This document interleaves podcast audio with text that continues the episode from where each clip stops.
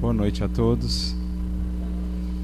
É com alegria que estamos aqui nesta casa pela primeira vez, agradecendo a oportunidade da reflexão e pedindo a Jesus que possa inspirar a todos nós e nos preparar, preparar o solo dos nossos corações para as sementes divinas do Evangelho que aqui tentaremos trazer hoje com o auxílio dos benfeitores.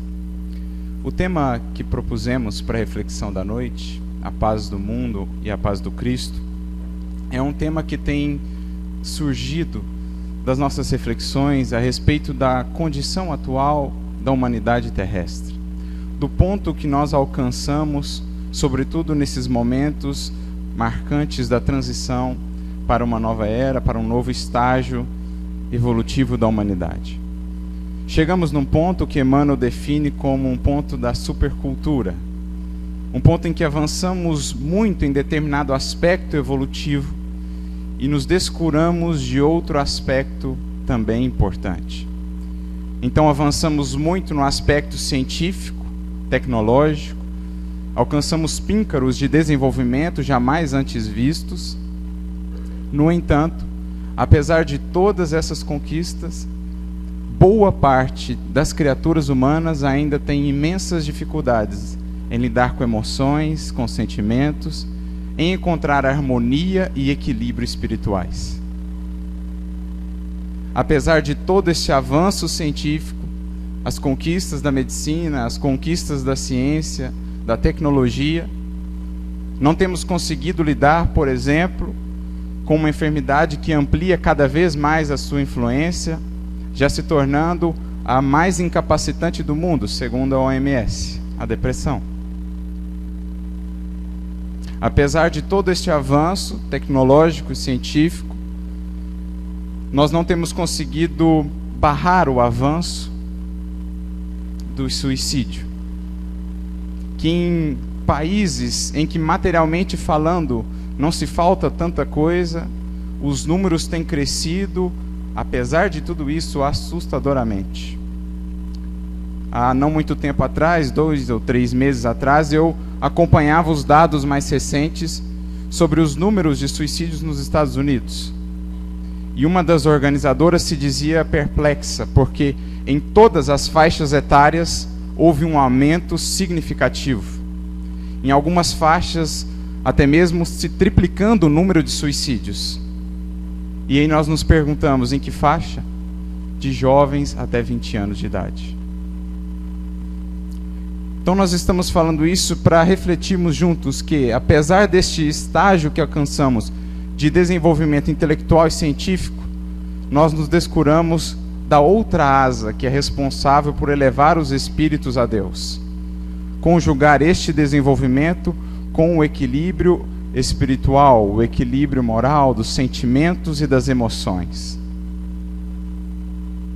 E apesar de tudo isso, portanto, as criaturas não têm sido não têm conseguido alcançar aquilo que talvez seja o maior anseio da criatura humana: paz e harmonia espiritual, equilíbrio. E é tão grande o número de criaturas que não têm alcançado, conseguido alcançar esse estado, que muitas delas já começam a desistir dessa possibilidade.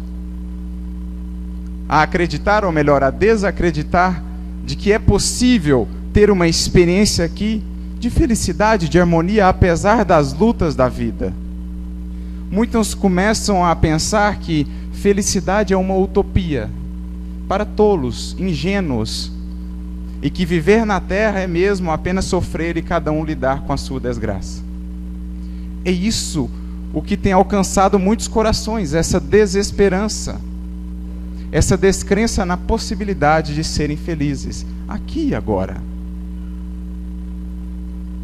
Muitas começam a duvidar. E é interessante isso porque Kardec já havia vislumbrado isso na época da codificação.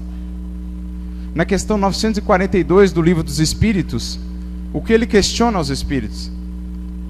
O que, que vocês acham daqueles nossos irmãos? Pergunta ele aos espíritos, que acham que a felicidade é uma utopia, uma quimera, uma ilusão. Olha a perspicácia, a visão de futuro de Kardec.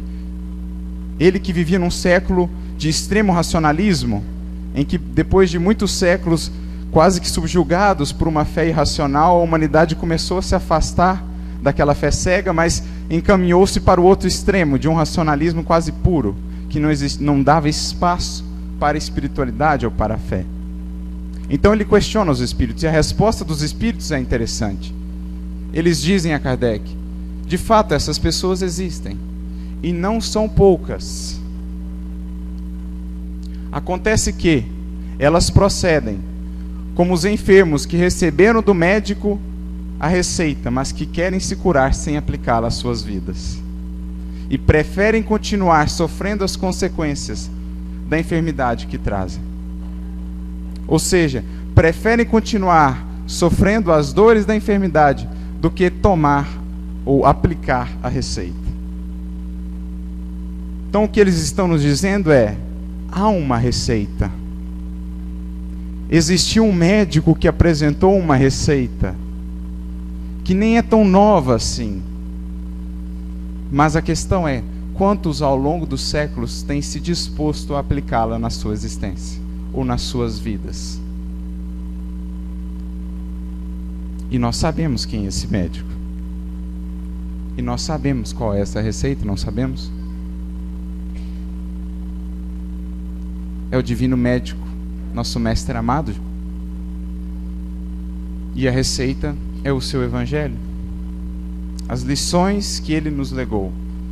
Acontece que muitas vezes nós chegamos para o Mestre e falamos assim: Jesus, eu quero usufruir dessa paz que você promete, mas eu não quero mudar nada na minha existência. Não quero mudar nada no meu jeito de ser.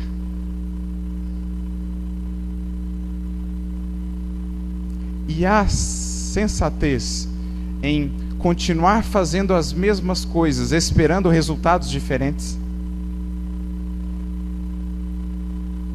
É lógico aguardar isso?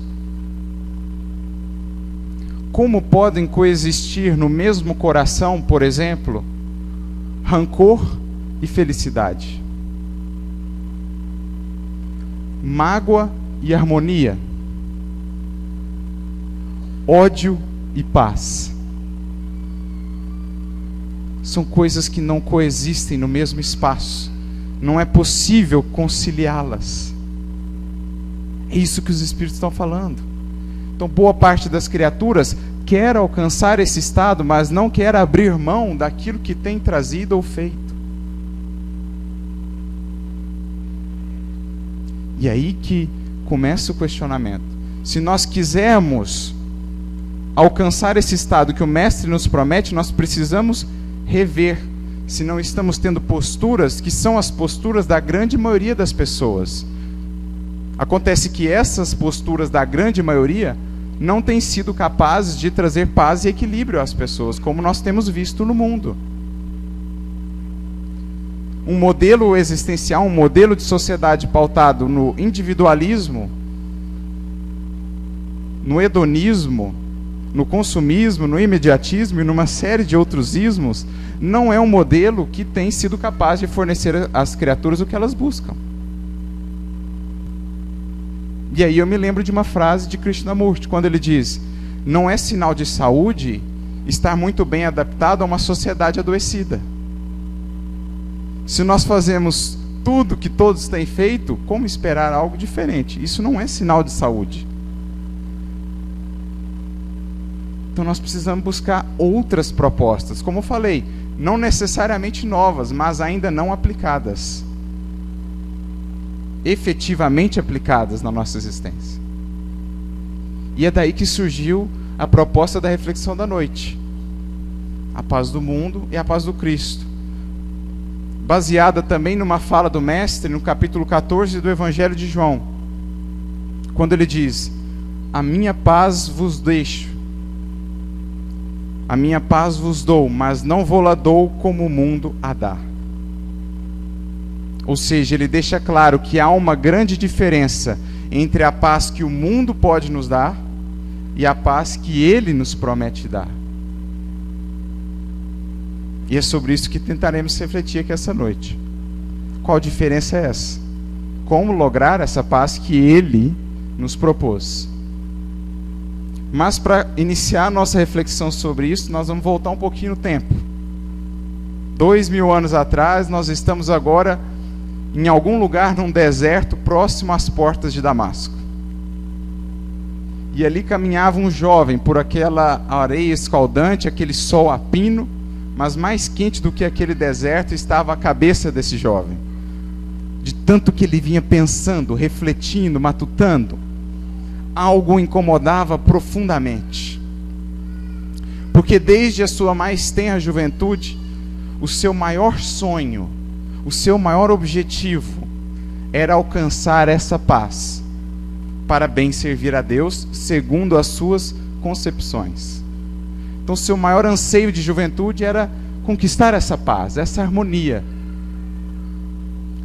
E ao longo da sua juventude, à medida que foi crescendo, ele foi conquistando tudo aquilo que, para a grande maioria das criaturas, é a fonte de paz e de felicidade, de equilíbrio. E eu vou falar aqui muitas vezes de paz e felicidade como coisas quase que sinônimas, como que conceitos quase que é, equivalentes, porque me lembro de uma frase de Emmanuel que diz: felicidade verdadeira significa em tudo paz em nós. Então, felicidade e paz são quase que a mesma coisa, senão a mesma coisa. Mas esse jovem foi conquistando tudo aquilo que, para a grande maioria das pessoas, ainda hoje, seria a fonte da felicidade e da paz. Então ele era um jovem muito rico, muito abastado, sua família era muito rica. Seu pai era um grande comerciante. Então, dinheiro não era problema para ele. Não bastasse isso, ele era um jovem muito promissor, com um grande prestígio e poder. Tinha um cargo muito cobiçado no maior tribunal da época, o tribunal maior de sua raça, o Sinédrio. Então ele tinha um dos cargos mais cobiçados. Tinha muito prestígio, poder fama, porque era um dos jovens mais promissores de sua raça, com uma oratória brilhante, uma capacidade intelectual incomparável. Ele que havia estudado com os maiores mestres da época, na sua cidade natal, em Tarso, estavam ali reunidos os maiores sábios da, da filosofia grega de então, que haviam se mudado para a cidade por conta de perseguições em Atenas e Alexandria. Então ele estudou com os maiores sábios da filosofia grega. Não bastasse isso, com um dos maiores sábios da história de sua raça, um dos maiores rabinos, Gamaliel, ainda hoje reconhecido como um dos maiores rabinos de todos os tempos. Tinha uma noiva muito bela, era jovem, forte, belo, ou seja, ele tinha tudo o que alguém ou que grande maioria das pessoas deseja ter e crescer a fonte de paz e felicidade. Só que ele não tinha uma coisa. E adivinha o que ele não tinha? O que ele mais queria. Apesar de todas essas conquistas, privilégios e prerrogativas, ele não havia conquistado o que mais ansiava, que era a paz. E era isso que ele vinha pensando naquela estrada. Só que para piorar um pouco, algo o incomodava ainda mais. É que nos últimos tempos ele passou a ter contato com alguns homens e mulheres muito simples, seguidores de um homem mais simples ainda, lá da Galileia, que havia morrido numa cruz, um tal de um Nazareno. E o que o incomodava é que aqueles homens e mulheres simples, que não tinham quase nada do que ele tinha, demonstravam, mesmo quando perseguidos, quando atacados, quando vilipendiados, uma paz e uma serenidade que ele invejava profundamente. Então ele ficava se perguntando: como eles têm aquilo que eu tanto quis, se eles não têm nada? De onde vem essa força que eles tiram, mesmo nos momentos mais difíceis? Em especial, um outro jovem que o marcara profundamente, chamado Estevão. Um jovem que, por conta de perseguições movidas por ele, Paulo, Saulo de Tarso à época, havia sido apredrejado e estava às vascas da morte, quando ele descobre que aquele outro jovem era o irmão de sua noiva, Abigail. E, prestes a morrer, Estevão, diante de Saulo e de Abigail, diz aos dois e diz a Paulo, a Saulo principalmente: Cristo os abençoe. Não vejo no teu noivo, Abigail, um inimigo, mas um irmão. Saulo deve ser muito generoso, serviu Moisés até o fim. Imagina quando ele conhecer Jesus. Seja uma boa companheira para ele. E desencarna. Você imagina como Saulo ficou. Que coração não é tocado por um exemplo como esse, por uma grandeza como essa.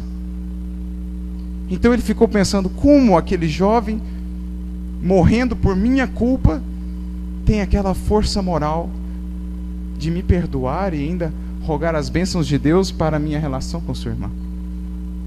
Então era isso o que o incomodava. E estou falando isso porque é assim também com todos os espíritos. Porque na jornada de cada um de nós, enquanto espíritos imortais, chega sempre um momento em que a gente começa a se questionar se tudo aquilo que a gente tem buscado por fora tem sido capaz de trazer a paz que tanto almejamos por dentro. Ou seja, há uma estrada de Damasco para todos nós. E é no momento que a gente começa a se fazer estes questionamentos que acontece o que aconteceu com Paulo no deserto. Uma luz muito grande se faz diante dos nossos olhos. E nós contemplamos na grandeza do seu evangelho o Cristo com a sua proposta. Quando nós começamos a questionar se aquilo que temos buscado tem sido capaz de nos trazer paz, eis então que o Cristo cresce diante dos nossos olhos em toda a sua grandeza espiritual, como a nos trazer uma proposta diferente daquela que tínhamos buscado até então. Então todos temos a estrada de Damasco. A questão é: nós estamos a caminho, às portas ou já passamos de Damasco? Já encontramos e contemplamos o Cristo no seu evangelho ou ainda estamos esperando esse encontro, buscando pelos desertos da vida aquela fonte de água viva que pode nos saciar.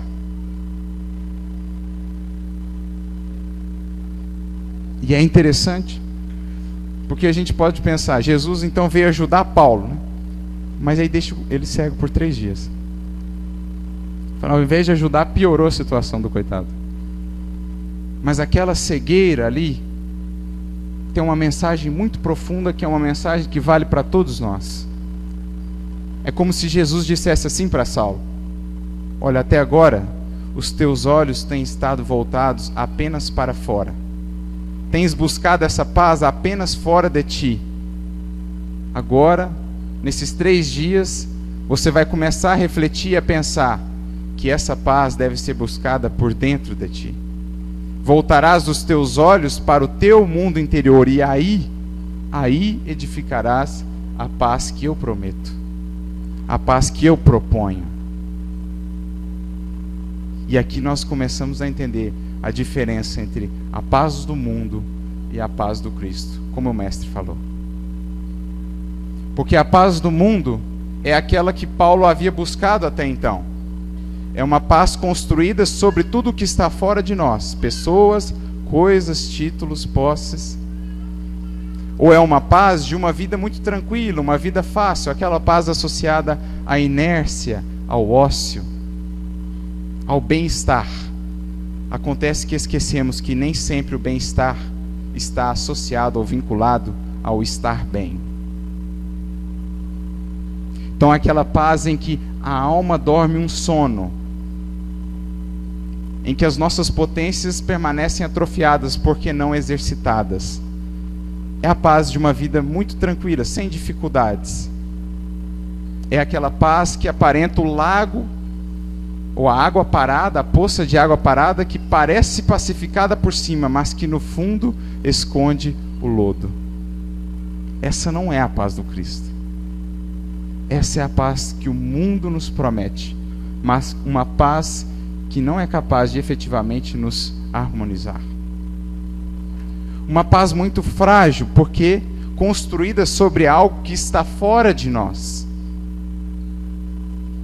E nós não temos controle sobre aquilo que está fora de nós, apenas sobre o que está dentro.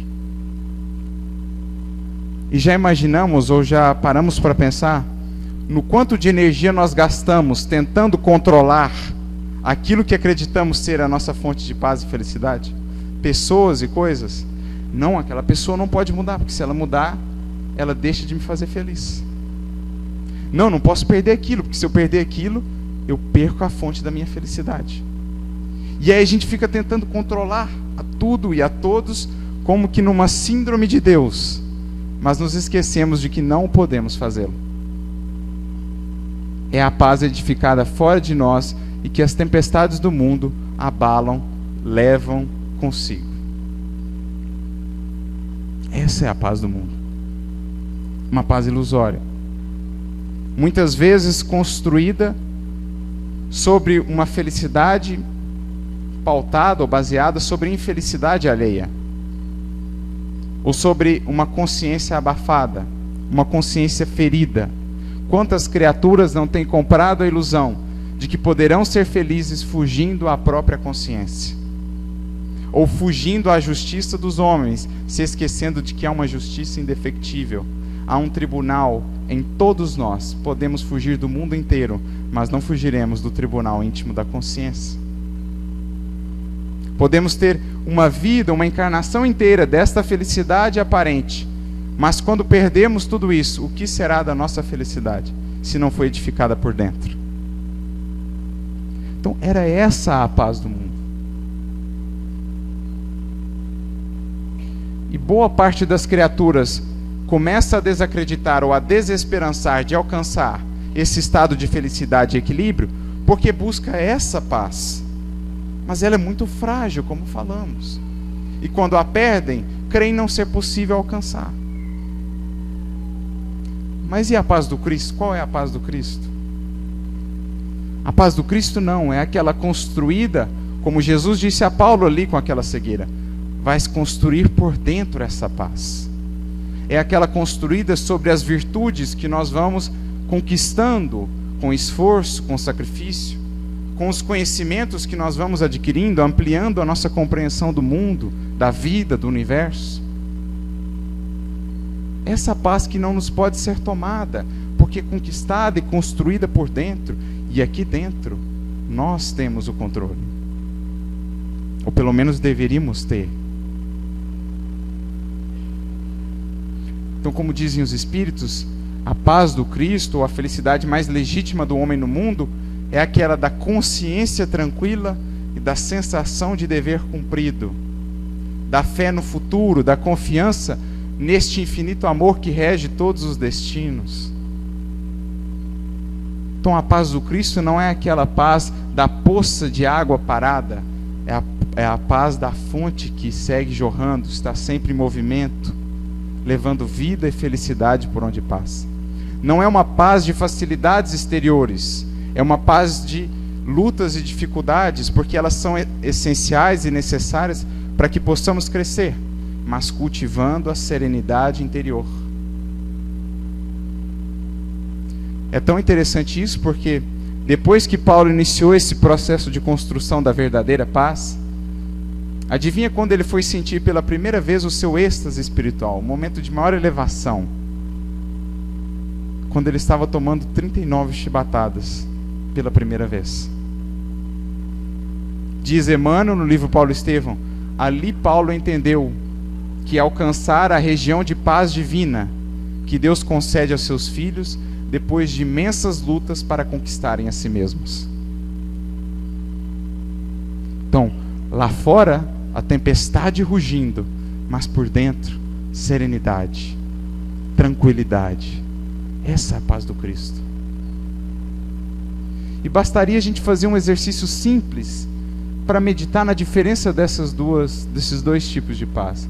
Imaginemos alguns personagens, algumas figuras ilustres do Espiritismo que nós acreditamos que tenham experienciado a paz do Cristo. Olhemos para a vida delas e vejamos se era uma vida de facilidades. Chico experimentou a paz do Cristo? Cremos que sim, não? Uma vida fácil? Uma vida isenta de dificuldades, de lutas? Pelo contrário, não? Uma vida de muitas lutas. Horas de psicografia diárias, horas de trabalho, multidões para atender, ataques, calúnias, enfim, todo tipo de lutas, mas por dentro, sempre aquela serenidade e confiança do trabalhador fiel. De quem sabe que tem feito a sua parte e que, portanto, repousa numa consciência tranquila e pacificada. Caibar Schutel experimentou a paz do Cristo? Cremos que sim. Vida fácil? Não. Quantos ataques, quantas perseguições, quanto trabalho, mas sempre a alegria do trabalhador, sempre a alegria de quem está bem pacificado consigo mesmo e com as leis divinas. Eurípides Barçanufo, Paulo, apóstolo, e tantos e tantos outros. Então, este era o segredo que Paulo tentava entender de onde vinha aquela força que levava os mártires a cantar quando estavam prestes a morrer. De onde vinha a paz que fez Estevão o abençoar quando estava prestes a morrer? De onde vinha aquela paz que fazia uma Joana de Cusa quando seu filho pedia que ela abjurasse Jesus para que os dois não morressem? Que leva ela a dizer ao filho: Cala-te, meu filho. O mestre não negou o sacrifício, não seremos nós que negaremos. Então o guarda chega para ela e diz: Ah, pois bem, aquele crucificado então só vos ensinou a morrer? E ela responder com toda serenidade: Não só a morrer, como a também te amar.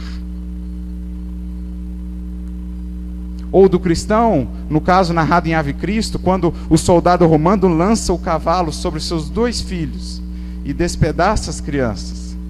Aquele cristão pega os dois filhos, os restos dos filhos nos braços e eleva uma prece a Deus pelos filhos, não, pelo soldado romano. Então, como diz Emmanuel, essa paz é a riqueza dos fortes. E forte é todo aquele que encontrou o caminho, acendeu a luz da verdade e está em busca da vida. Aí a força dos mártires, essa comunhão íntima com o Mestre, essa certeza de que estão junto ou estão a serviço da maior força do universo, o amor. Então aqui fica clara essa distinção. Uma é a paz da inércia, das facilidades, aquela paz construída por fora de nós. A outra é a paz construída por dentro, das conquistas do nosso espírito, do trabalho, da consciência tranquila. Por isso Leon Denis vai dizer no seu livro O Problema do Ser, do Destino e da Dor, que o segredo da felicidade está na vida interna que soubermos criar. E que o homem sábio é aquele que cria para si, desde este mundo, um santuário, um refúgio interno que as tempestades da vida não podem abalar e alcançar. Este é o homem e a mulher sábios. Investir na vida interior. Porque quem não investe na sua vida interior, na sua comunhão com o Criador, é escravo das situações exteriores. Porque o que define a nossa vida não é o que nos acontece fora, é como reagimos ao que nos acontece. Porque a nossa vida, de fato, se passa dentro de nós. Tanto é assim que, para uma mesma situação exterior, duas pessoas a vivenciam de maneira completamente diferente. Por quê? Porque não é a situação que define a vida, é a minha reação perante ela. E só consegue reagir bem às dificuldades exteriores quem tem este mundo interior equilibrado, harmonizado. Eu me lembro, recentemente estudava uma parábola de Jesus, capítulo 13 do Evangelho de Mateus. O mestre apresenta sete parábolas a respeito do reino dos céus. O reino dos céus podemos entender como esse estado interior de equilíbrio e harmonia. E o mais interessante é que nas, em todas as parábolas, Jesus usa elementos ou figuras para simbolizar o reino dos céus, todas elas com um caráter de interioridade. Vamos dar um exemplo. Para falar do reino dos céus, ele fala da semente. A semente cresce dentro da terra. Para falar do reino dos céus, ele fala da pérola, que cresce dentro da ostra. Para falar do reino dos céus, ele fala do fermento, que está dentro da massa. Para falar do reino dos céus, ele fala do tesouro que estava escondido dentro da terra. E por fim, a que eu vou utilizar para falar do reino dos céus, ele compara esse reino dos céus a peixes que estão dentro do mar e que serão pescados e depois separados. Então ele diz assim, lá no capítulo 13 de Mateus: O reino dos céus é semelhante a um homem que lançou uma rede no mar e pescou todo o gênero de peixes. Fim dessa pesca, ele leva esses peixes para a praia e começa a separar. Os bons ele guarda no recipiente, os deteriorados ele joga fora. Então Emmanuel, quando comenta isso, vai dizer assim: todos os dias a gente entra no barquinho e vai para o mar da vida lançar as redes e pescar todo gênero de peixes. Então a gente pesca todo tipo de emoções, sentimentos, ideias, pensamentos. Acontece que, quantos de nós reservam um tempo todo dia ao final da pesca para separar os peixes e guardar os bons no recipiente da alma e do coração e lançar os deteriorados fora? A gente gasta quanto tempo por dia na higiene do corpo e quanto tempo por dia na higiene mental? Que é essa higiene que o mestre está falando. Porque não adianta a gente querer estar harmonizado guardando os peixes deteriorados da mágoa no nosso recipiente. Guardando os peixes deteriorados das ideias que nos levam a sintonias mais baixas, dos maus pensamentos, da maledicência. Então, se a gente não faz essa separação diária, aquilo que é deteriorado lá dentro vai gerando o quê? Ninguém em sã consciência guarda por muito tempo lixo em casa, porque sabe os resultados disso. Imagina o quanto de lixo às vezes a gente está guardando aqui dentro e a gente quer estar tá equilibrado. Então Jesus falou através de uma parábola simples aquilo que Santo Agostinho vai repetir para nós aqui, 1800 anos depois.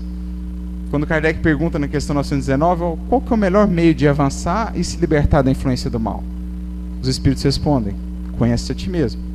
Kardec, muito didático, tá bom, a gente entende isso, mas tem uma maneira mais prática de fazer isso? E Agostinho fala: todas as noites eu sentava e meditava sobre tudo o que eu fiz, separava o que era bom e o que era ruim. É a mesma ideia, o mesmo ensinamento. Ao final da pesca, senta na praia, lembrando que o mar é agitação, praia é equilíbrio, senta na praia da prece, da meditação e separa os peixes. Agora, quantos de nós fazemos isso? Diariamente. Porque ninguém fica sem cuidar da higiene do corpo por algum dia, por um dia que seja. Às vezes, quantos dias a gente fica sem fazer higiene mental? Então, como lograr esse estado de paz interior?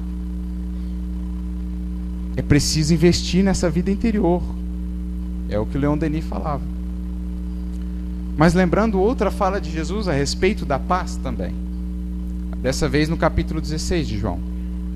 Tenho-vos dito estas coisas para que em mim tenhais paz. No mundo tereis aflições, mas tem de bom ânimo. Eu venci o mundo. Primeira coisa que chama atenção é Jesus disse que ele venceu o mundo, mas como que ele venceu o mundo se ele saiu do mundo por uma cruz? Humilhado. A questão é, com que olhar que você está olhando? Com que olhos? Da matéria ou do espírito? Porque quem olha com os olhos da matéria apenas vai pensar: bom, César venceu e o Cristo perdeu. Mas e depois? Para onde o Cristo foi e para onde César foi? Cristo se alçou aos planos do amor profundo, da plena liberdade, e César, preso às consequências dolorosas de seus atos. Então, o que é vencer no mundo? Será que vencer no mundo é só ter um nome, ter títulos, ter uma fortuna, um legado material, ou vencer no mundo é passar por aqui semeando bem e sair daqui melhor do que quando aqui voltamos. Porque quantas criaturas diariamente não deixam o mundo na condição de vencedores mas entram no mundo espiritual na condição de grandes perdedores. Porque tudo que construíram ficou para trás, porque não construíram nada em si mesmos. Então chegam lá, como dizem os espíritos, como náufragos, deixaram tudo para trás. E diariamente, quantas criaturas não deixam o mundo na condição de derrotados, anonimamente, e entram lá como heróis espirituais? Então isso renova a nossa concepção de vencer no mundo. No mundo teremos aflições, diz o Mestre, porque faz parte do estágio em que estamos. Sem aflições não cresceríamos. Sem dificuldades para exercitar as nossas virtudes, não cresceríamos. Porque a virtude se constrói é na dificuldade. Ninguém se torna virtuoso afastado das dificuldades. Ninguém é realmente paciente quando vive isolado. A verdadeira paciência é construída aqui, na convivência, quando você tem que realmente conviver com aqueles que lhe levam a exercitá-la. Então, dor e tribulação são processos que nos fazem crescer, evoluir se bem aproveitadas.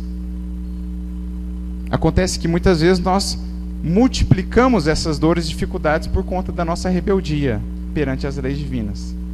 Não precisaríamos sofrer tanto se fôssemos mais resignados. Se entendêssemos melhor as leis divinas e buscássemos conformar a nossa existência, harmonizar a nossa existência a essas leis. E é por isso que Jesus vai dizer: Tenho-vos dito isso para que em mim tenhais paz. O que isso significa? Porque não há dúvida nenhuma de que Cristo está com todos nós. A questão é se cada um de nós está com Ele.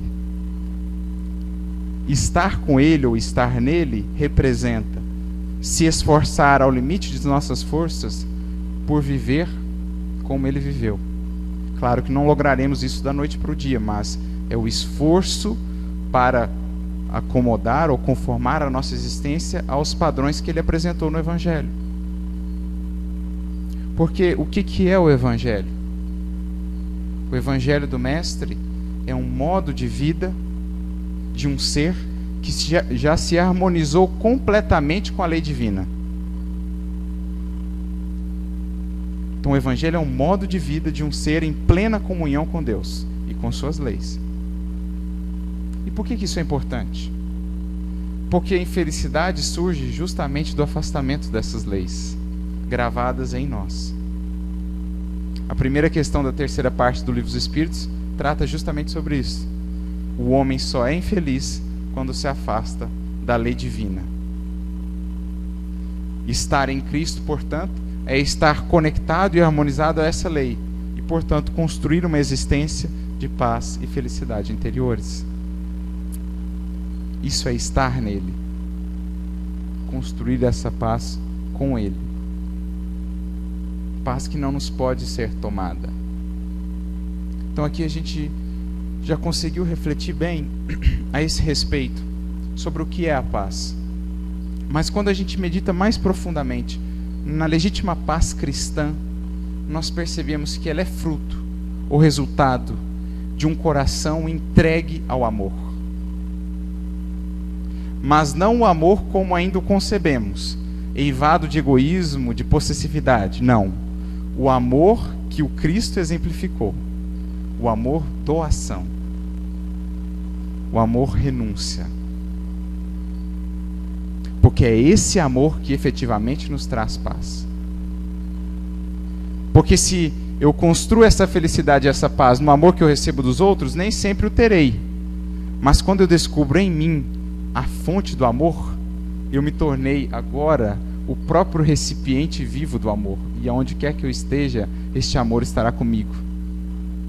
É isso que Jesus disse para Simão Pedro. Pedro, está no Boa Nova, capítulo 12.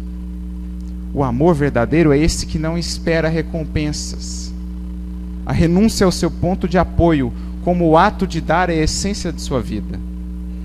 O maior tesouro, Pedro, não é o amor que recebemos, é uma experiência marcante recebê-lo, mas o maior tesouro da vida é desenvolvermos a capacidade de amar. Porque então nunca nos faltará amor.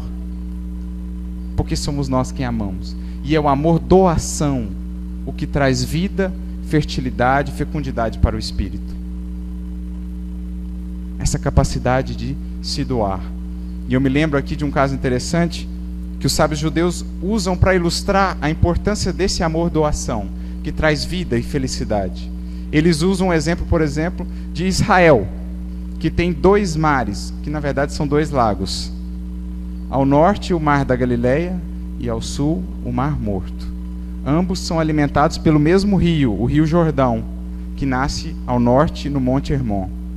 Acontece que o Mar da Galileia é um mar profundamente fértil, abundante de vida, de pesca, enquanto que o Mar Morto, como o nome diz, é estéril, é morto.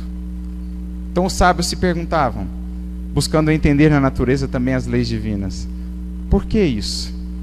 E a resposta que um deles deu é muito interessante. Ele diz: Olha, o mar da Galiléia recebe as águas do Jordão ao norte e as libera ao sul, para que prossigam pelo deserto, levando vida e felicidade a outros. Ao passo que o Mar Morto recebe as águas do Jordão ao norte e as encerra em si mesmo. Aquele que recebe e doa é vivo, tem vida, abundância. Aquele que apenas recebe e que se fecha em si mesmo é estéril. Assim com todos nós. Diariamente um rio de bênçãos desce do Criador para cada um de nós. A pergunta que devemos nos fazer é: somos como o mar da Galileia, que transforma essas bênçãos em bênçãos para os outros? Deixamos esse rio fluir através de nós, trazendo vida e felicidade? Ou somos como o mar morto, que recebe essas bênçãos e as fecha em si mesmo, tornando-se estéril? Eis aí a chave da legítima paz com Cristo, a capacidade de amar e de se doar. E é por isso que eu encerro a reflexão da noite com um pequeno diálogo entre Buda e um de seus discípulos. Diz que certa feita um discípulo chegou a Buda e Buda lhe questionou: "O que desejas?" O discípulo então disse: "Eu quero paz." Ao que Buda respondeu: "Tiro eu, tiro quero e tens a paz." Vença o teu ego. Domine os teus desejos e os coloque a serviço do bem. O que sobra é a paz. Quando vencemos o nosso egoísmo e saímos em direção ao outro para servir, semear o amor e o bem, então seremos como o mar da Galileia, vivos, abundantes de paz e de felicidade. Que Jesus abençoe a todos nessa busca, nessa conquista da legítima paz. Muita paz a todos. Muito obrigado.